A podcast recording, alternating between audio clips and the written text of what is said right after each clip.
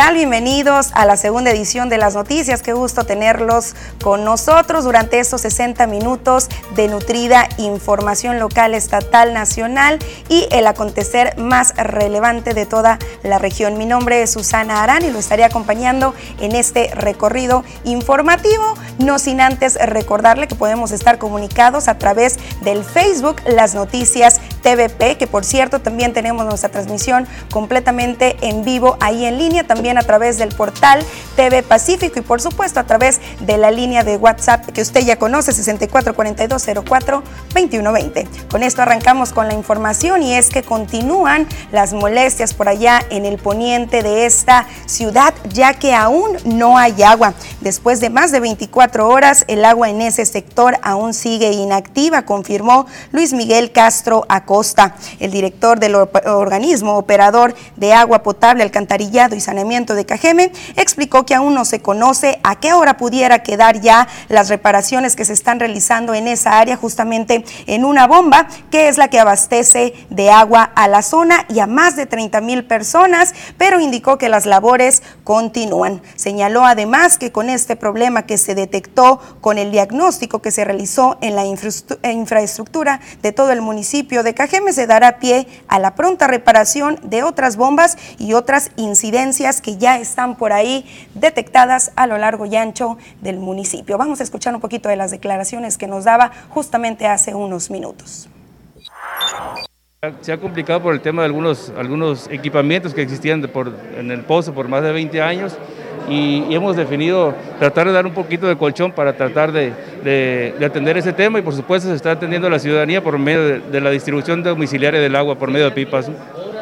Esperemos, esperemos que sea el día de hoy que quede, ¿no? La verdad que ayer mencionamos un horario por ahí, alrededor de las 10, 11 de la mañana que estaría restablecido el suministro del agua, pero surgieron cuestiones extraordinarias que la verdad salieron un poco de nuestras manos. Sabemos que los equipos no tienen palabra de honor y nosotros, el personal de MAPA sí la tenemos y estamos trabajando día a día y noche sobre todo para poder resolver el tema.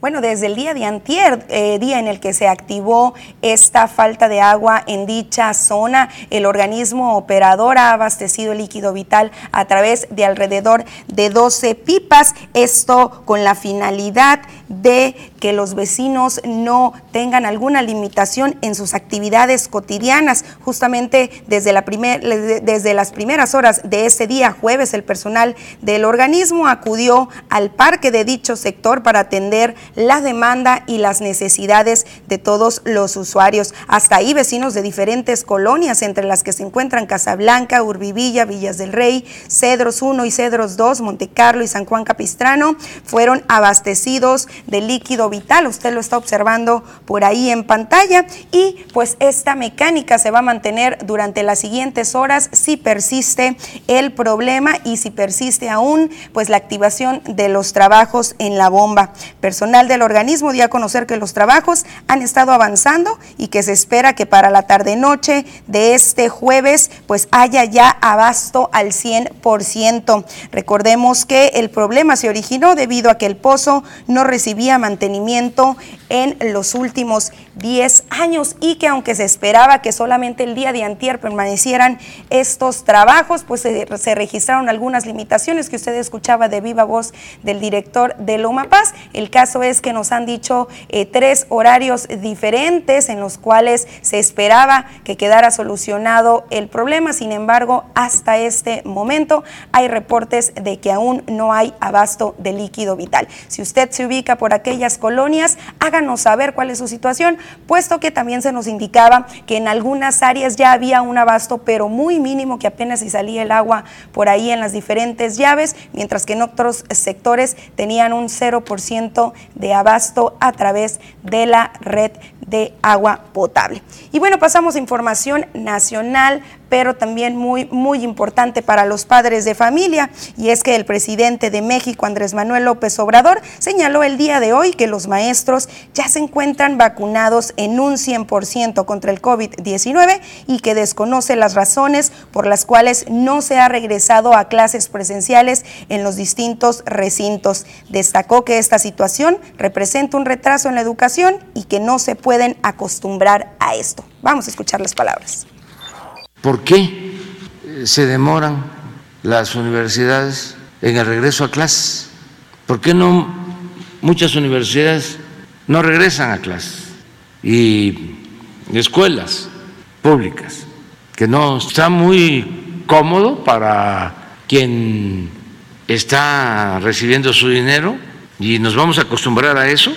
Todo eso significa atraso bueno, recordemos que el día de ayer el secretario de Educación y Cultura a nivel estatal, inclusive la Asociación de Padres de Familias, daban ya una fecha al menos para el regreso a clases en este estado de Sonora. Se decía que con el programa Activa tu Escuela al 100 se esperaba que para diciembre de este 2021 se reactivaran ya todas las escuelas. Esto después de que se solucionaran las necesidades y problemáticas que se tenían en el tema de la infraestructura, agua potable, vandalismo, y el mantenimiento pertinente para que todos los menores puedan recibir su educación con calidad.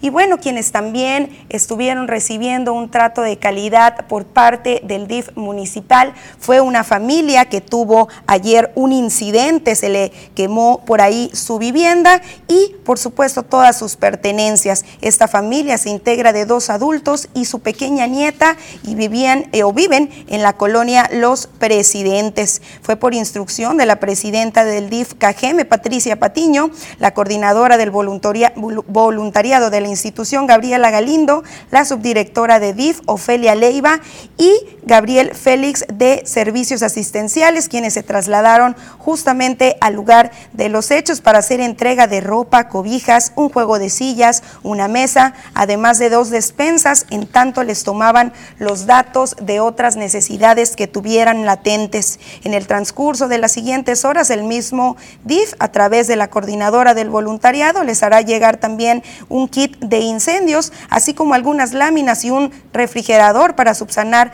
la lamentable pérdida material que se dio en este hogar. El DIF reconoció la participación de la comunidad y por supuesto también de los vecinos de la colonia Los Presidentes, quienes ayudaron a apagar el fuego, además de ayudar en la reconstrucción del hogar de, todo, de estos eh, vecinos. Ahí está esta positiva obra que realizó el DIF Cajeme en torno o después de que se registrara este incidente que afortunadamente no dejó ninguna lesión y ninguna situación en la salud de los dos adultos y de la pequeñita que, viven, eh, que vive ahí con ellos. Las pérdidas solamente fueron materiales de manera afortunada. Estamos llegando a la primera pausa comercial, pero regresamos, así que no se me vaya.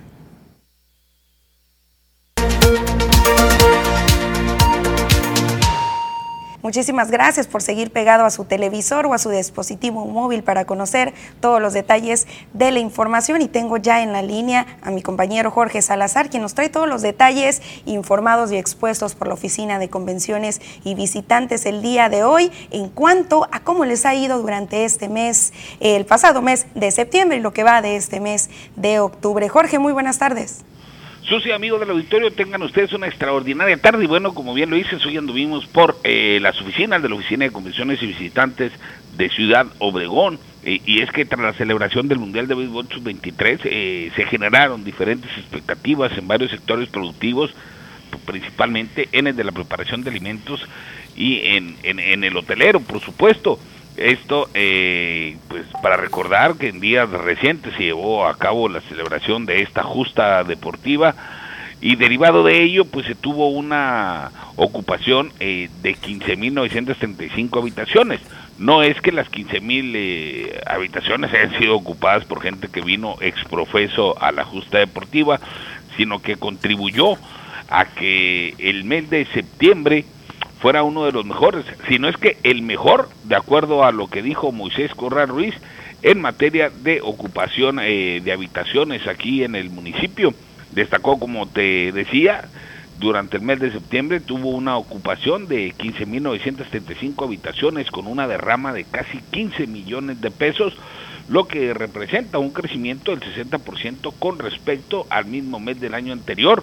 Destacó también que este evento generó una importante rama para el sector de los alimentos, los cuales se estuvieron eh, sirviendo y proporcionando a los atletas y a las delegaciones que vinieron de diferentes países en, en áreas previamente, que previamente fueron supervisadas a fin de que contaran con los protocolos de sanidad e higiene que indican las autoridades. Habla de que esta justa deportiva pues también eh, puso en el ojo del mundo a eh, el municipio de Cajeme y que se espera que para los próximos meses y para el año entrante se realicen aquí diferentes eh, congresos y otros eventos deportivos, entre ellos ya se planea un mundial en una categoría infantil, entre otras justas deportivas a nivel nacional que podrían eh, ser eh, llevados a cabo o celebrarse aquí en nuestra región, lo cual significaría también pues una mejor ocupación hotelera, esto vendría a coadyuvar a la reactivación económica de aquí de Ciudad Obregón y esto es lo que a grandes rasgos nos explicaba Moisés Corrales Ruiz, director de la Oficina de Convenciones y Visitantes. Muchísimas gracias Jorge, muy oportuna como cada día tu información. Sucia, amigos del auditorio, que tengan ustedes una extraordinaria tarde, buen provecho, hasta la próxima. Ok, después de esto nos pasamos a los detalles del clima con Diana Zambrano.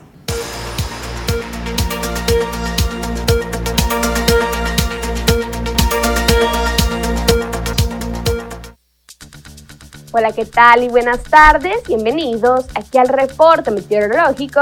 Qué gusto acompañarlos en esta tarde. Ya de jueves, casi fin de semana, damos inicio con el mapa nacional para conocer las temperaturas actuales en algunos puntos del país, comenzando en la frontera en Tijuana. El día de hoy se mantiene con 22 grados. La Paz tenemos condición de cielo totalmente despejada con 34 grados. Guadalajara se mantiene mayormente nublado, al igual que en el sector de Ciudad de México con 22 grados. Pasamos a conocer las temperaturas actuales en algunos puntos pero ahora de nuestro estado, en Sonora y qué nos espera para el resto de la semana, comenzando en el sector de Navojoa. Aquí tenemos días totalmente despejados para lo que resta de la semana, con máximas muy calurosas que van a llegar hasta los 41 grados para Navojoa. Ya en el sector de Ciudad Obregón, aquí tenemos máximas muy calurosas que van a llegar hasta los 41 grados con cielos totalmente despejados para el día de mañana. Ya en el sector de Guaymas, actualmente tenemos una temperatura de 34 grados y mañana viernes, ojo, tenemos una máxima que alcanza hasta los 37 grados. Condición de cielo totalmente despejada para viernes y sábado. Ya para finalizar, en Hermosillo, la capital, actualmente tenemos 36 grados. Igual tenemos cielos muy soleados para los próximos días. Las máximas que van a llegar hasta los 38 grados para la capital. Respecto a la fase lunar, nos mantenemos aún en luna nueva, la salida de la luna a las 7 horas con 29 minutos, la puesta de la luna a las 19 horas con 9 minutos, la salida del sol a las 6 de la mañana con 15 minutos y ya para finalizar, la puesta del sol a las 17 horas con 59 minutos. Hasta aquí el reporte meteorológico. Espero que tengan una excelente tarde.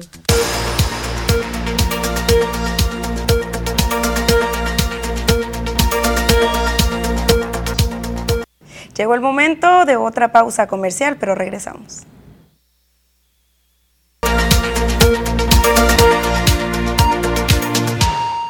Muchísimas gracias por seguir con nosotros y también por contactarse. Ya estoy aquí leyendo sus mensajes de texto y nos piden eh, reportar que en la colonia Plan Oriente, por la calle Ferrocarril, son muchos los zancudos todos los días, nos va a pegar dengue.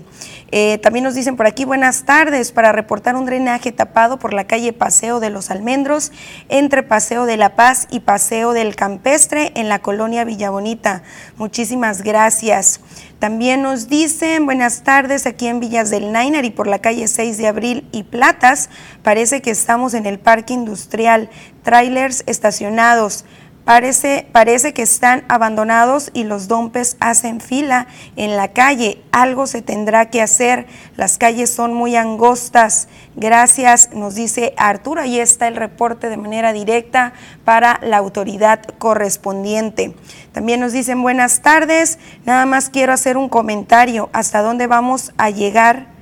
¿Hasta dónde vamos a llevar al, al gobierno? Con el alza de los productos básicos, está muy caro todo y los salarios muy bajos un, comentario que nos hacen también todos los organismos empresariales y los diversos sectores y por supuesto usted, ama de casa, también lo nota cada vez que va por ahí a hacer sus compras eh, domésticas.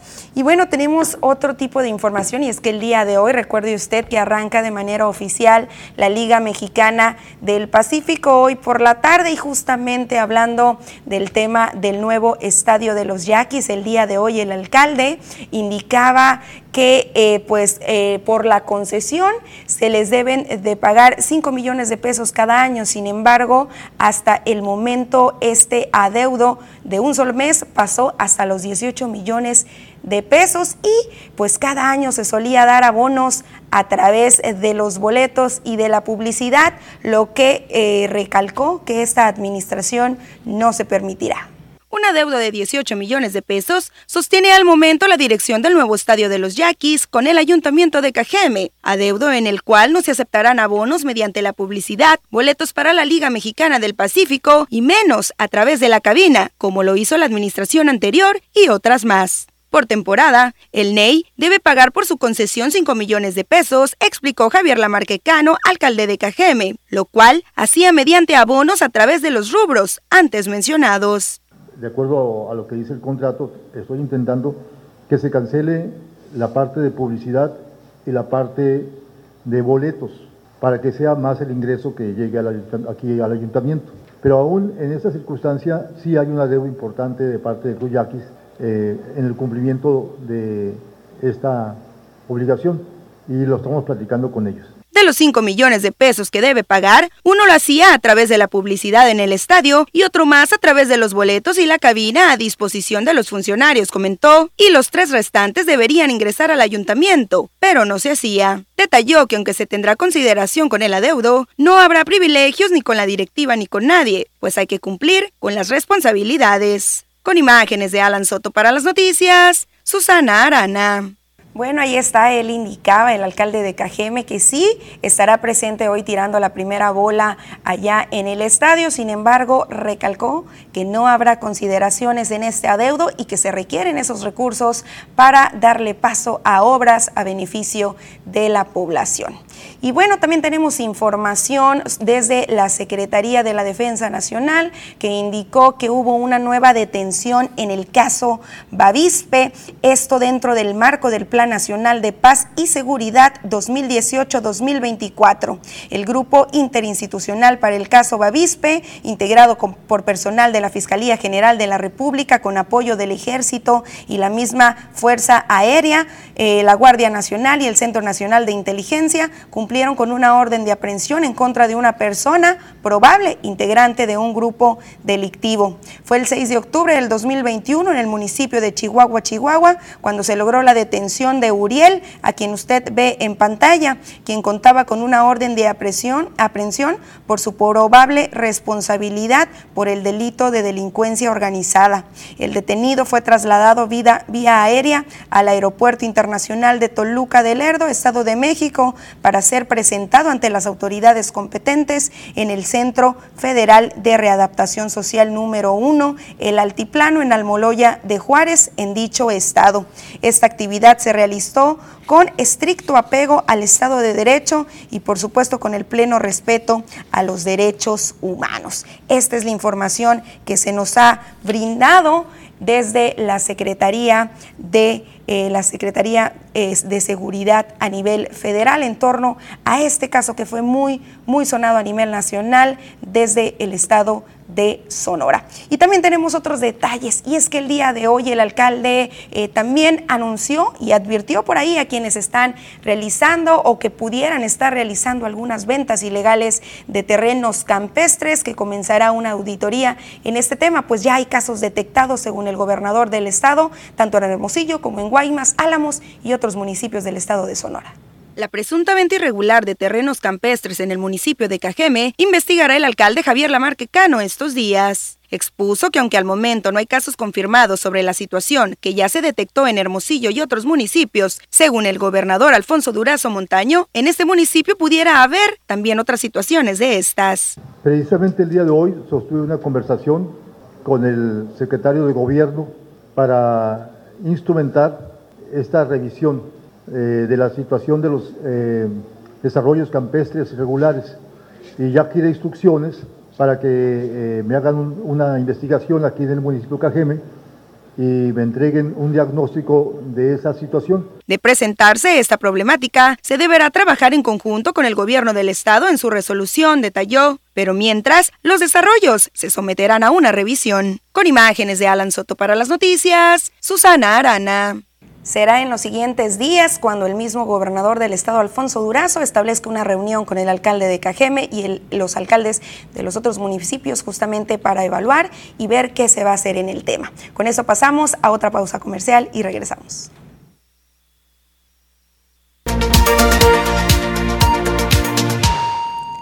Tenemos muchos más detalles y es que el día de hoy la Dirección de Salud alertó a la población sobre un nuevo caso de riqueza por allá en la comisaría de Providencia y llamó a mantener activas las medidas de prevención. Un alerta y llamado de cuidado lanzó la Dirección de Salud Municipal a los pobladores de Cajeme, tras registrarse un nuevo caso de riqueza en el barrio La Palmita, en la comisaría de Providencia. Claudia Cota, titular de la dirección, expuso que aunque no se tiene el número total de los casos registrados en lo que va de este año, se conoce que la incidencia ha sido menor a la del 2019, cuando se registraron 77 casos y 30 defunciones.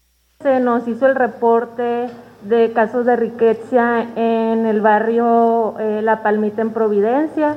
Se nos hizo la notificación aquí a Dirección Municipal el 25 de, septiembre, con lo cual eh, nos comunicamos con Jurisdicción Sanitaria, que ellos tienen un equipo eh, que es fundamental en este tipo de enfermedad, que es un riesgo de salud pública. Tras este reporte, la dirección, en conjunto con la jurisdicción sanitaria número 4, acudió a fumigar de manera externa la zona, mencionó, pues se impidieron estas labores dentro de la vivienda donde se registró un caso que está confirmado. Detalló que aunque el reporte indicaba una muerte y otro contagio más en una menor de edad, esto no ha sido notificado por la autoridad estatal. Es fundamental eh, solicitarles el apoyo ya que es una enfermedad de salud pública. Debemos trabajar en equipo se están atendiendo los casos y se está trabajando. Con este último mes, obviamente por la temporada, que todavía está el calor, por las lluvias, pues se puede incrementar, o sea, tenemos el riesgo. Con imágenes de Alan Soto para las noticias, Susana Arana. Y en estos mismos temas de salud, justamente el Instituto Mexicano del Seguro Social nos informaba que siguen activos sus módulos de atención respiratoria. Nos eh, indicaba que se instalaron 3.843 de estos módulos alrededor de todo el país. 17.203 trabajadores de la salud son los que se mantienen y estuvieron atendiendo a los pacientes con síntomas respiratorios, tanto a los sospechosos como a los confirmados de COVID-19. La atención en estos módulos tiene la finalidad de cortar la cadena de contagios y disminuir así los casos activos del virus. En los módulos se realizaron pruebas rápidas y se ubican en las medicinas, en las unidades de medicina familiar. Durante el periodo de mayor demanda, en agosto del 2021, en la llamada tercera ola, funcionaron 4.224 módulos donde se atendió a un promedio de 38.000 pacientes diarios En la segunda ola, es decir, de diciembre de 2020 a enero del 2021, se llegó a atender en promedio a 33.500 personas por día. Y justamente para que no haya una nueva ola, sobre todo ahorita que estamos ingresando a la nueva temporada invernal, es que llaman a mantener la vacunación contra el COVID-19 y por supuesto todas y cada una de las medidas que usted ya conoce, el uso del cubreboca, el uso del gel antibacterial y por supuesto la sana distancia. Hay que mantenerse apegados a todos estos reglamentos para salir avantes en los temas de salud. Y bueno, nos vamos hasta el área de los paredones donde hay un conflicto entre los pescadores y es que de plano el camarón ya no salió y tuvieron que apostarle ahora a la jaiba y algunas escamas. Aunque solo les alcanza para subsistir, los pescadores del sur de Sonora dejaron de ir en busca del camarón por su baja producción y ahora le apuestan a la jaiba. Aureliano Aldama Rivera, presidente de la CONACOP, expuso que en comparación con el año pasado, la captura del camarón cayó en un 70%, dejando así sin cumplir las expectativas positivas que se tenían. Sí, ya tenemos días trabajando la jaiba, incluso ya también la escama, y pues unos que otro queda ahí haciendo la lucha al camarón. Sí, aparte pues estuvo muy muy crítica la temporada de camarón, ¿no? No, no reportó la producción y uh, antes de, lo normal empezamos a trabajar la jaiba. Ahora, gran parte de los pescadores mantienen su atención en la jaiba, considerada como una pesquería noble, dijo, y la cual en temas de producción se ha mantenido a la par de la temporada pasada. Pues la jaiba es una pesquería muy noble, ¿no? Hay mucho volumen, pero es una pesquería muy noble que pues cuando menos el pescador va y saca los gastos y, puede llevar algo a su, familia, ¿no? Es una pesquería que es constante, constante, pues se mantiene la producción a diario. Pescador que va a trabajar la jaiba trae su chinchorro camaronero arriba de la planta de todos modos, ¿no? Como ya va, entonces tira, nosotros decimos, tira un lance o le tira la red y, a ver si, si hay camarón, ¿no? Entonces, pues si no hay, ya, ya revisa sus trampas la jaiba y o sea, no va exclusivamente al camarón. Cuando va exclusivamente al camarón, si no agarras, pues ya no sacas ni la gasolina, ¿no? Con imágenes de Jesús Gastelum para las noticias, Susana Arana ahí está un poquito del panorama que están viviendo allá en los paredones, situación que también está presente de hecho en el área de Guatabampo y Yavaros, nos confirmaban justamente pescadores de aquella zona que están solicitando ya algunos apoyos de parte de las autoridades correspondientes y de los alcaldes de los municipios del sur de Sonora para que funjan justamente como eh, gestores de estas necesidades que tienen. Seguimos leyendo sus mensajes, nos dicen buenas tardes. Nada más quiero hacer un, ya lo habíamos leído eso, dicen también fuga de agua limpia en la esquina de Austrias y Austria, Colonia Villafontana. Tiene meses tirando, ya se han reportado y sigue. Lástima, dice José Martínez de la Colonia Villafontana. También nos dicen buenas tardes, que pasen fumigando en la Colonia Cajeme. Hay mucho mosquito, no se aguantan. Muchas gracias. También nos preguntan por aquí, dice buenas tardes, referente a la noticia de los abuelitos que se les quemó su vivienda en la colonia Los Presidentes, no cuentan con los datos de su domicilio un teléfono para ver de qué manera se les podría echar la mano, nos pregunta Abraham Abraham Ortiz de Fundación Orca. Justamente aquí estamos eh, localizando y nos dicen de parte del DIF, dicen que no cuentan exactamente con los datos de la familia a la mano, pero que se pueden comunicar con Gabriela Galindo, que es la coordinadora del voluntariado del DIF y nos brinda eh, el teléfono, nos brinda la autorización para eh, dárselo. Nos dicen que es el 644121 05 84, lo repito, 6441 210584. A través de ella es que pueden canalizar algún tipo de apoyo para estos abuelitos y la pequeñina que se quedó sin su vivienda y sin sus pertenencias después del incidente del día de ayer por la noche. Con esto llegamos al momento de otra pausa comercial, pero regresamos.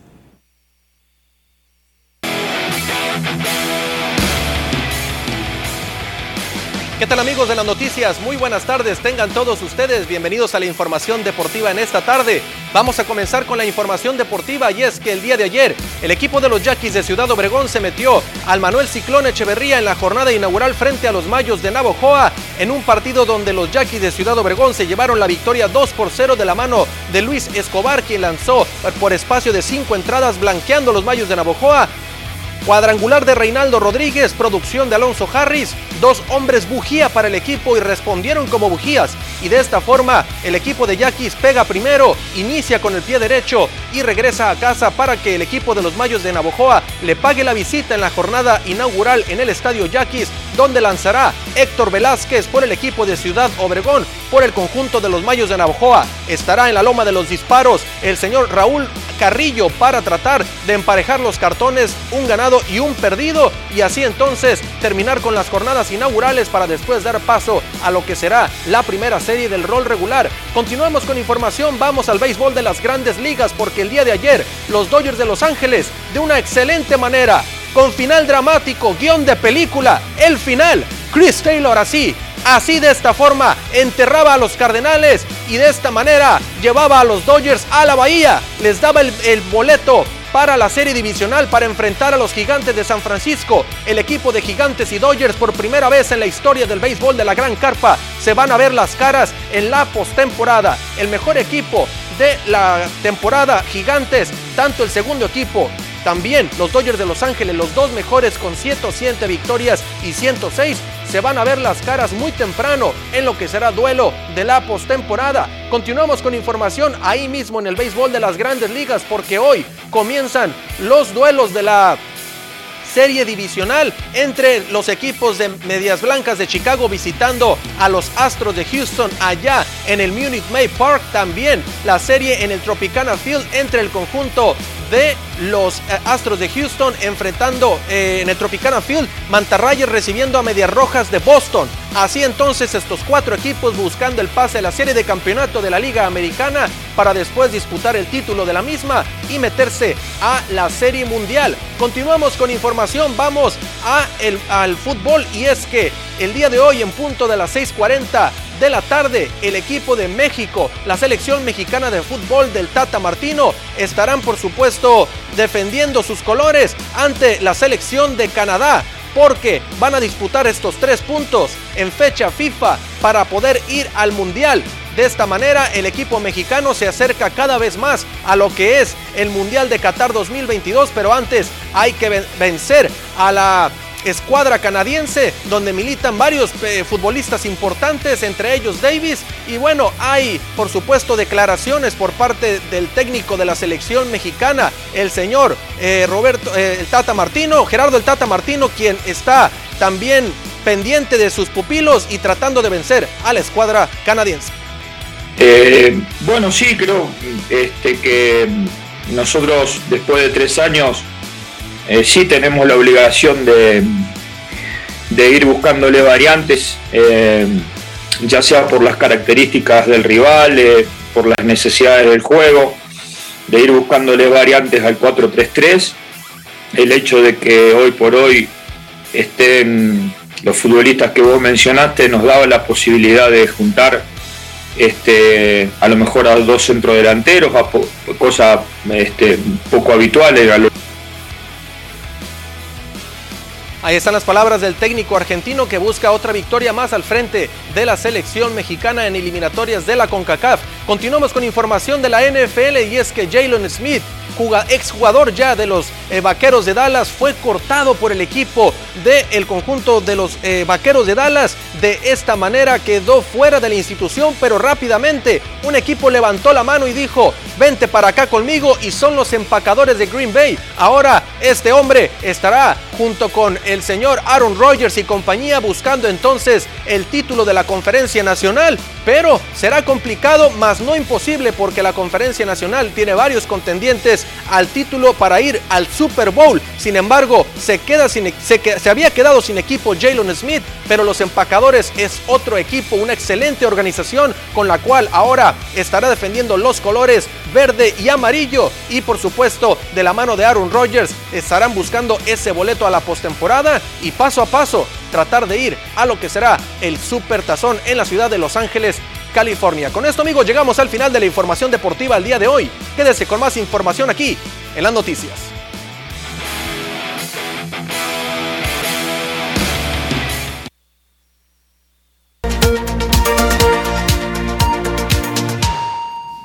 Estamos de regreso y sigo leyendo por aquí sus mensajitos a quien nos había pedido por ahí la dirección de las personas a las que se le incendió su vivienda. Ya la tenemos, es calle Raúl Ayala entre Paseo Las Palmas y Jesús Holguín en la colonia Los Presidentes. El señor se llama Oscar Mario. Ahí está la dirección, ahí pueden acudir de manera directa a llevar ese apoyo tan solidario de su parte. También tenemos más mensajes y nos dicen, buenas tardes para reportar, eh, una lámpara fundida no prende por las por la Cárdenas entre Revolución y Zaragoza en la colonia Benito Juárez, allá en Plan Oriente. También nos dicen, buenas tardes, no sabe si van a transmitir juegos de la Liga Mexicana del Pacífico. Vamos a averiguarlo, a ver si nos dice algo por ahí el área de deportes o de producción que deben de saber si se va a transmitir o no la liga. También nos dicen, buenas tardes, ¿cuándo podrán la vacuna de 18 a 29 en Cocorit de AstraZeneca, la segunda. El, día, el, sábado 9 y domingo 10 de octubre estarán en las zonas rurales en eh, todo el municipio de Cajeme y recuerden que es la última jornada ya de vacunación COVID-19 en este municipio. El día de mañana es el último día para el sector de 30 a 39 años de edad zona urbana, así que hay que acudir con certificado en mano, no hay que dejarlo pasar. Es la última jornada y según información de la Secretaría del Bienestar, podría haber una fecha extraordinaria para atender a rezagos o a quienes les falten otras dosis de otro tipo de vacunas, pero esto sería ya a partir del 18 de octubre, entre el 18 y el 22 de octubre. Por supuesto que le llevaremos eh, la fecha certera en cuanto la Secretaría la establezca. Y damos paso a información policíaca y es que los hechos violentos, los delitos de alto impacto en esta ciudad no se han paralizado y hoy jueves alrededor de las 12.15 horas se registró una nueva agresión armada que dejó como resultado una persona del sexo masculino sin vida. Esta persona se convirtió en la víctima número 13 de este mes de octubre. Los hechos se registraron por la calle Mártires del Río Blanco entre Valle del Cocorit y Ciudad Victoria cuando eh, la persona se encontraba en el exterior de una vivienda hasta donde llegaron uno o varios sujetos armados y dispararon en su contra. Hasta el momento no se ha establecido la identidad de esta persona, de este ataque armado, pero trascendió ahí en el sector que era conocido como el Diablito. Anteriormente, la noche del miércoles, se registró también el hallazgo de una persona del sexo masculino sin vida, misma que al parecer fue víctima de una agresión armada, en la cual resultó un joven lesionado también con proyectiles de arma de fuego. Cabe destacar de igual manera que en lo que va del presente año han sido ejecutadas 525 personas ya y los actos estos eh, que no paran en este municipio en torno a la violencia. Y tenemos más información de una problemática que usted nos hace llegar todos y cada uno de los días, sobre todo cuando circulan por las calles. Es el tema de los baches, el tema de los socavones, del mal estado en el que se encuentran las principales vías y rúas de este municipio, justamente del Departamento de Servicios Urbanos, de Infraestructura Urbana, de Obras Públicas. Se nos indicaba que hay un diagnóstico en el que se tienen detectados ya 38 mil metros cuadrados con esta problemática. En licitaciones para poder dar reparación a al menos 38 mil metros cuadrados de baches de todos los niveles de profundidad en la ciudad, se encuentra la Secretaría de Desarrollo Urbano y Obras Públicas de KGM. Y ya estamos en, en, en, en curso las licitaciones, ¿sí? Las licitaciones, y esas licitaciones nos van a permitir que de aquí en 15 días ya estemos atacando con otras 100 gentes más, que nos da en razón de 10, 12 cuadrillas más y paulatinamente se va a ir subiendo conforme vayamos licitando y tengamos ganadores o en este caso eh, los contratos con esta empresa, ¿no?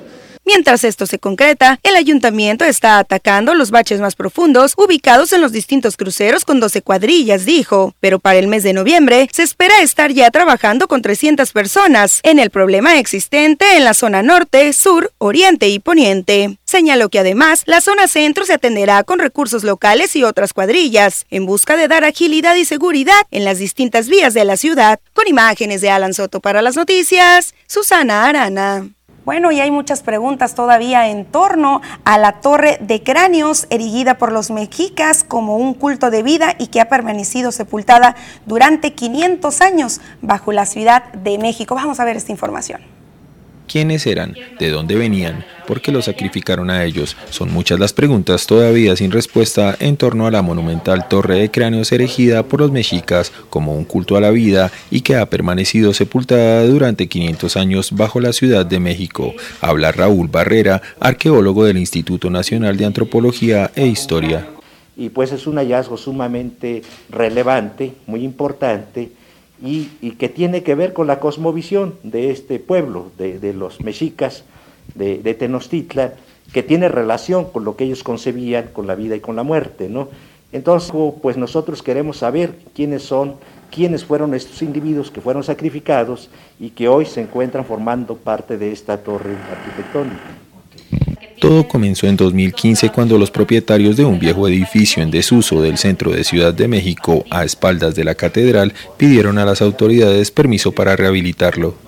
Hacer obras en las inmediaciones de la Plaza del Zócalo es una tarea sumamente delicada, puesto que allí se levantaban los 80 edificios del imponente recinto ceremonial de Tenochtitlán, ciudad de cuya caída se cumple medio milenio este año.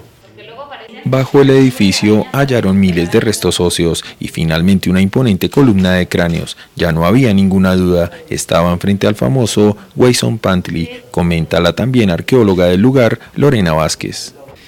Entonces los mexicas tenían perfectamente claros que para que se mantuvieran los ciclos de vida del sol, había que alimentar ese sol y ese sol come corazones, ¿no? Entonces cuando en realidad... Eh, pues nosotros vemos muerte, ellos lo que ven es mantener el orden y el mantenimiento del cosmos, el mantenimiento del universo, ¿sí? Esa es como el, pues la premisa básica que debemos entender, que ellos lo que estaban buscando hacer era preservar la vida, no estaban buscando matar por matar. El Wayson Pantley era una plataforma de unos 36 metros de longitud construida sobre el 1440, sobre la cual se erigían postes con travesaños donde se clavaban los cráneos de los sacrificados en honor a Huitzilopochtli, deidad tutelar de la guerra en el aledaño Templo Mayor. Barrera, experimentado arqueólogo, todavía se sorprende por el buen estado de conservación de los cráneos, a pesar de que las tropas de Hernán Cortés destruyeron los templos de Tenochtitlán en 1521 para construir con sus mismas piedras la Ciudad de México. Antes de abrir el espacio al público, necesitan más respuestas. Algunas de ellas se hallan quizás debajo de la catedral. Con esto llegamos al final de las noticias, segunda edición. Muchísimas gracias por acompañarnos. Les recuerdo que el día de mañana los veo en punto de las 2 de la tarde.